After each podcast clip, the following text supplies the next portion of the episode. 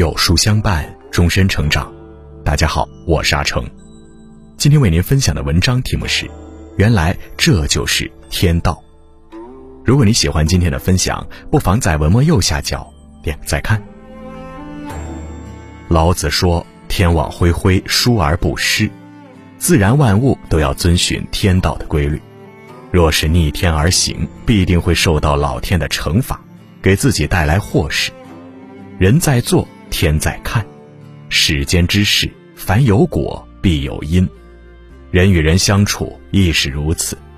在生命的长河中，你做过的每件事儿，你说过的每句话，终会回到自己身上。一，你敬人，人敬你。孟子云：“爱人者，人恒爱之；敬人者，人恒敬之。”尊重，不论何时都是相互的。人生在世，懂得尊重别人，才能赢得尊重。正所谓“你敬人一尺，人敬你一丈”。在一个县城里，有一位乐善好施的县令，同百姓们相处融洽。一日，县令外出体恤民情，途中遇到一个乞丐，众人露出不屑的神情。然而，乞丐却很有礼貌地向县令弯腰行礼，并道了一句：“您辛苦了。”县令见状，马上脱下官帽回礼。随从疑惑地问道：“您是此县高高在上的县令，为何要向这卑微的乞丐行礼？”县令说道：“乞丐都懂得尊重别人，若我不懂，岂不是连乞丐都不如？”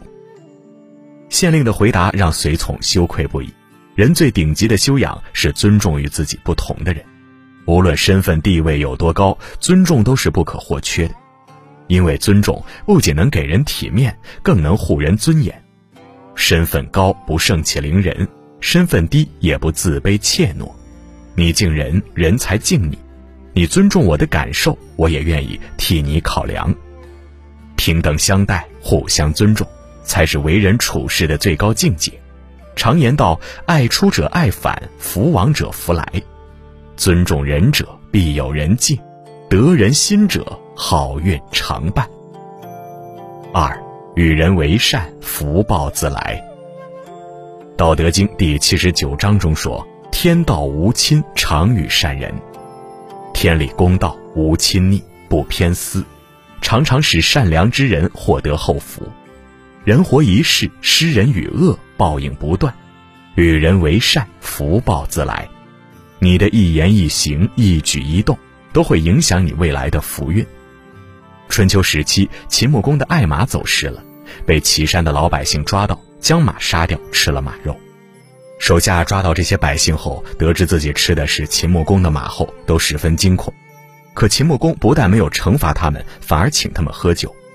秦穆公关切地向他们说道：“吃了马肉，若不喝酒，会伤害身体。”他们自觉惭愧，喝完酒便匆忙离开了。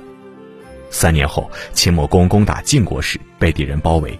命悬一线时，百姓们杀出重围，冒死救出秦穆公，来报答秦穆公当初让他们食马饮酒的恩德。秦穆公万万没想到，三年前的善举救了百姓，也救了自己。正所谓心存善念，天必佑之。你的善良里一定藏着你的贵人，在你陷入危险时，便会有人来拯救你，助你趋吉避凶，度过险境。积德行善是一种修行，更是好运的积累。老话讲：“天道好轮回。”用善良对待别人，别人也会用善良来回报你。把福报送给别人，自己也会收获更多的福气。心地善良的人，福报都在路上。三，人欠你，天还你。《道德经》第七十七章中说：“天之道，损有余而补不足。”天地无限，重在均衡。你所获得的福报都会与你的德行保持平衡。人若欺你，天会护你；人若欠你，天必还你。宽厚待人是一种智慧，更是在给自己积累福报。明朝有一个读书人叫徐子阔，他有一位贤惠能干的妻子。徐子阔的母亲早早离世，父亲娶了继母，继母偏心，只爱自己的儿子。对他和妻子万般苛待，积怨已久的徐子阔想找继母理论，却被妻子劝下来。后来父亲去世，继母将家产据为己有，留给自己的儿子。徐子阔忍无可忍，要找继母要回家产，却又被妻子拦下了。几年后，继母的儿子沾染恶习，败光全部家产，母子只能靠乞讨为生。此时，妻子却让徐子阔将其母子接回，好生照顾，还帮助继母的儿子戒除恶习，还清了欠款。继母感动万分，内心愧疚不已，从此对待徐子阔夫妇视如己出。不久，徐子阔的妻子生了三个儿子，为徐家延续了香火。多年以后，三个儿子都考取了进士，还娶了漂亮的妻子，一家人在和睦融洽的氛围中幸福的生活。荀子说：“为善者，天报之以福；为恶者，天报之以祸。人这一生，是忠是奸，天会变；是恶是善，天会判。世上最聪明的人，便是宽厚之人，不精于算计，只会为他人让利。”懂得得饶人处且饶人，每一份宽容的背后都会有意想不到的收获。正所谓人厚道，天不欺，宽厚之人必有厚福。人性的两端是善恶，事物的两端是因果，命运如何全在自己。因果轮回，凡事有报。若想自己得到别人的尊重与善待，就要严以律己，端正自己的言行。种好自己的福田，积攒好自己的福报，老天必然不会亏待你。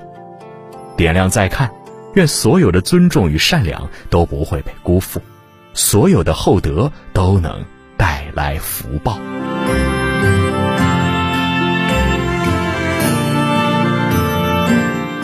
好了，今天的文章就跟大家分享到这里了。如果你喜欢今天的文章，或者有自己的看法和见解。欢迎在文末留言区和有书君留言互动哦，种好自己的福田，积攒好自己的福报。今天有书君向你推荐一个优质的阅读平台——轻读实验室，每天一篇观察社会的深度文章，更有精彩的人物故事、长知识的热门好书。长按识别下方二维码关注轻读实验室，关注后在对话框输入书单，免费领人生必读两百本好书。想要每天及时收听有书的暖心好文章，欢迎您在文末点亮再看。觉得有书的文章还不错，也欢迎分享到朋友圈，将有书公众号推荐给朋友们，这就是您对有书君最大的支持。我是阿成，我在山东烟台向您问好。